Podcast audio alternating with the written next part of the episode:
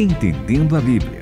As respostas para as suas perguntas a respeito da palavra de Deus. E estamos aqui na certeza de que a Bíblia é a palavra de Deus. Olha, André, eu gostei muito dessa introdução hoje. Que Como é bom. que é?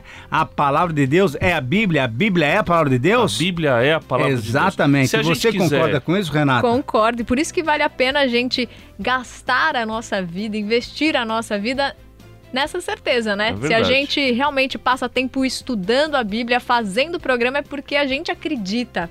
É, acredita que ela pode transformar a nossa vida Sim. e a vida de outras Exato, pessoas também. exato, A- a gente- assim, se a gente quisesse complementar mais, a gente poderia dizer que a Bíblia é a palavra de Deus registrada, escrita. Exato, Porque exato. nós temos Jesus como verbo de Deus, como a palavra de Deus, Isso. e a palavra de Deus que criou o mundo e que foi falada diretamente aos profetas e fala às pessoas. Como tudo isso está registrado na Bíblia, a Bíblia só pode ser a palavra de Deus. Lógico, inclusive em Hebreus capítulo 1 fala exatamente isso. Tendo Deus outrora falado muitas vezes aos nossos pais pelos profetas, hoje nos fala em Jesus, que é a palavra de Deus. E aí, depois de Jesus, o que aconteceu? Tudo foi registrado. Portanto, a Bíblia é a palavra de Deus.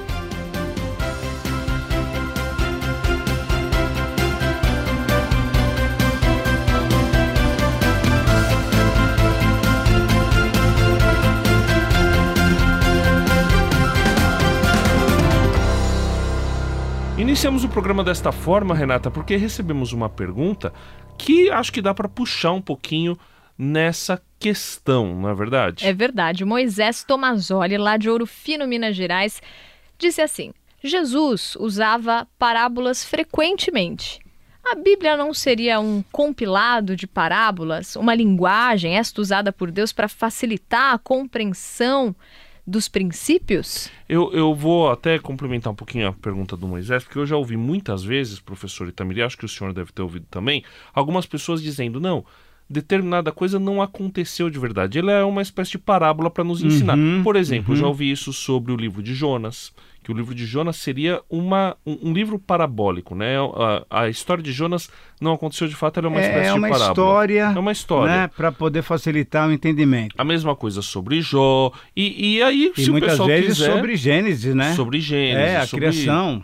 E, e sobre muito, muitos outros, até mesmo sobre os livros históricos. Aliás, no passado, quando o pessoal não tinha muita comprovação arqueológica sobre várias coisas, dizia-se que quase tudo era Exa- exatamente. parabólico. Até que começaram a achar algumas coisas, né? Como, por exemplo, o túnel de Ezequias, que acho que é um, Exatamente. um dos grandes exemplos, Nossa. né? Que o pessoal tem quando descobriram que Jericó é muito antiga, que Jerusalém é muito antiga. Então, e o pessoal achou, tem uma cidade muito interessante de Mari, que, que fica na região da Mesopotâmia, que o pessoal encontrou ali alguns registros de nomes que aparecem no texto bíblico. Não que sejam os mesmos personagens, mas são os mesmos nomes, ou seja, eram nomes comuns daquela época lá, até do segundo milênio antes de Cristo. Então, a gente vai encontrando que a Bíblia, ela é um livro sim de ensinamento, que tem o propósito de nos transformar, que tem muitas histórias, que tem linguagem até figurada simbólica, mas é um livro que traz comprovação histórica e, portanto, o que, que nós concluímos disso, professor Itamir? Que a Bíblia é a palavra de Deus.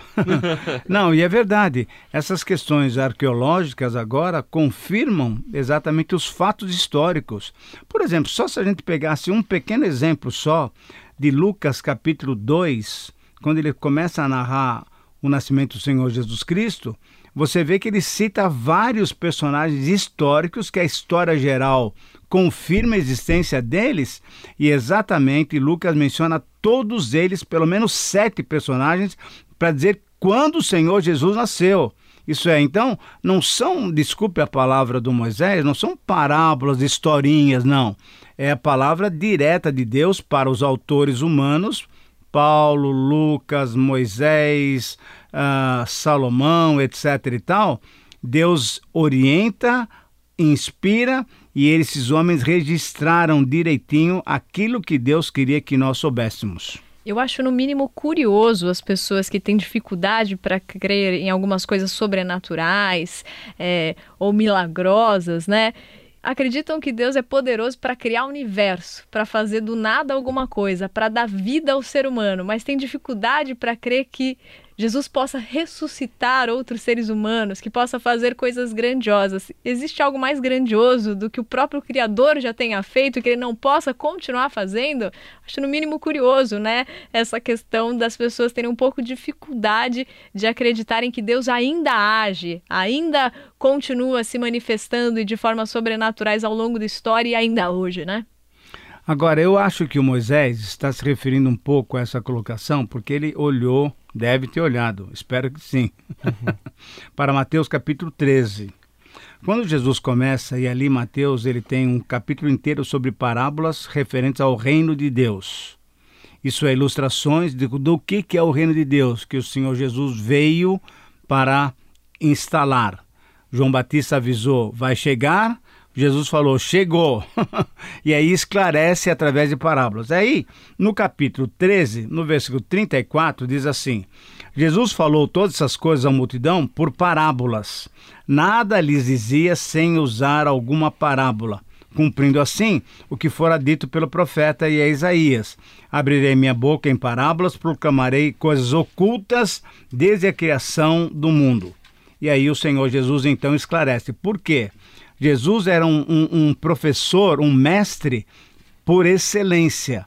E ele vendo então a necessidade do pessoal entender a mensagem do reino de Deus, uma mensagem espiritual, ele vai fazer com que aquela população que hoje a gente poderia dizer, não sei se vocês concordam, que seria classe D e C, né? Uh, pessoas incultas, como, por exemplo, João e Pedro eram incultos diante do sinédrio. Então ele vai esclarecer de uma maneira tão fácil para que a turma pudesse entender. Mas isso não quer dizer que toda a Bíblia, toda a Bíblia é parabólica, de jeito nenhum. A Bíblia é o registro da palavra de Deus. E o que nós temos então é que aprender a explicar para que o povo possa entender e possa aplicar a palavra de Deus à sua vida. Continue conosco, entendendo a Bíblia. Uma coisa que talvez esteja passando pela cabeça de muita gente que fala, ah, a Bíblia, ela precisa nos ensinar e precisa mesmo, é porque às vezes tem gente que fica só estudando história e houve muitas correntes de pregadores antigos que ficavam só estudando a parte histórica e tentando chegar a conclusões sem buscar aplicação na nossa vida. E Exatamente, a gente lembra de 2 Timóteo 3,16, texto conhecidíssimo, sim, sim, sim. que diz Toda a escritura é divinamente inspirada e proveitosa para ensinar, para repreender, para corrigir, para instruir em justiça, a fim de que o homem de Deus tenha capacidade e pleno preparo para realizar toda boa obra.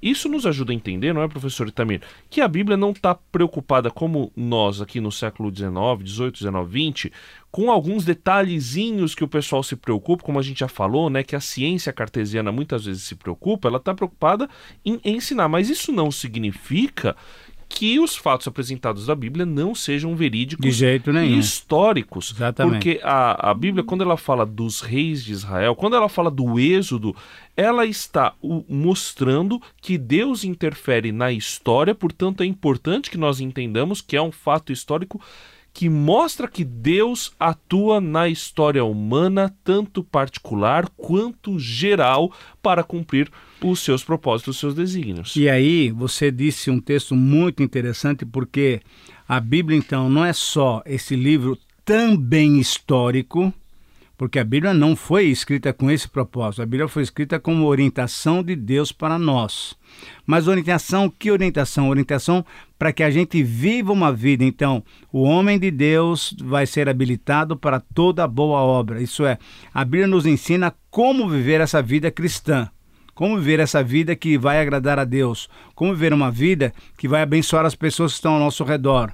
Então, ela tem fatos históricos claríssimos mas ela, o propósito de Deus em nos dar a sua palavra é que a gente saiba viver uma vida digna, conforme diz Efésios 4:1, e que a gente possa edificar os irmãos. Eu tenho falado em algumas aulas minhas que a Bíblia é o manual do fabricante. nós fomos uh, criados, fomos fabricados por Deus. Então, quando a gente compra um aparelho novo de televisão, celular, alguma coisa assim, vem aquelas receitinhas, né? Como você deve fazer para que o teu aparelho funcione bem.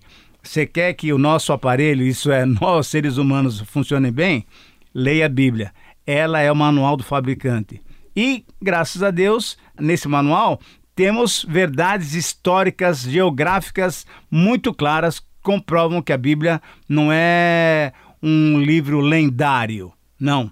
É a palavra de Deus para nós. E é maravilhoso pensar que a gente chega na Bíblia querendo lê-la e ela é que lê a nossa vida, né? Boa, Porque Renata. quando a gente se coloca diante dela, a gente se encontra, a gente percebe que as histórias ali narradas são muito semelhantes às nossas histórias de vida aos nossos conflitos, às nossas dificuldades. Então a Bíblia nos lê e a partir disso nos transforma, né? Eu acho que o nosso olhar às vezes é muito é, curioso, um olhar muito tentando desvendar se é verdade ou não, enquanto Deus é tão claro e está tão seguro na verdade que Ele promove que Ele não quer ficar nos dando aquelas certezas humanas, né? Ele simplesmente prova que é verdade, nos transformando de fato e a gente olha para nossa vida e olha para o passado, não tem como não ser verdade. A transformação foi real, né? É, e eu, o que eu acho muito bonito em várias coisas que o professor Itamir tem falado, e a gente que caminha junto há algum tempo, a gente vê a, a Bíblia é um livro histórico, mas que precisa ser aplicado na nossa vida. Exatamente. E o professor Itamir exatamente. tem tido esse trabalho de sempre qual que é, por isso que ele fala muito, né? Ele, o Moisés usou princípios de Deus, que uhum. é uma expressão é, que o professor é, Itamir usa é. bastante. Os princípios, eu acho que na verdade ele estava ouvindo o senhor bastante. e aí ficou com essa dúvida. Então, é assim, a gente tem que buscar na Bíblia, Exatamente, em meio aos fatos isso. históricos por ela narrados, os princípios para aplicar na nossa vida. Exatamente. Senão, nós vamos ser, que nem Tiago diz, né? Apenas mero ouvintes ou leitores e não vamos ser praticantes da palavra de Deus. A Bíblia vai nos transformar, como a Renata falou, quando nós começamos a praticar os seus princípios, como nós praticamos aquilo que o Senhor tem mandado para a gente perceber e viver de acordo com a sua vontade. E Moisés, é por isso que a gente te agradece tanto pela pergunta de hoje e a todos os nossos ouvintes que sustentaram esse programa até aqui, porque é a partir do que você manda que a gente tem o privilégio de estudar um pouco mais da Bíblia e se encantar e ser transformado também por ela. Então continue mandando as perguntas para a gente, para o Entendendo a Bíblia, arroba transmundial.com.br, para o WhatsApp 11 974 181 456. Entendendo a Bíblia com Itamir Neves, André Castilho e Renata Burjato. Uma realização transmundial.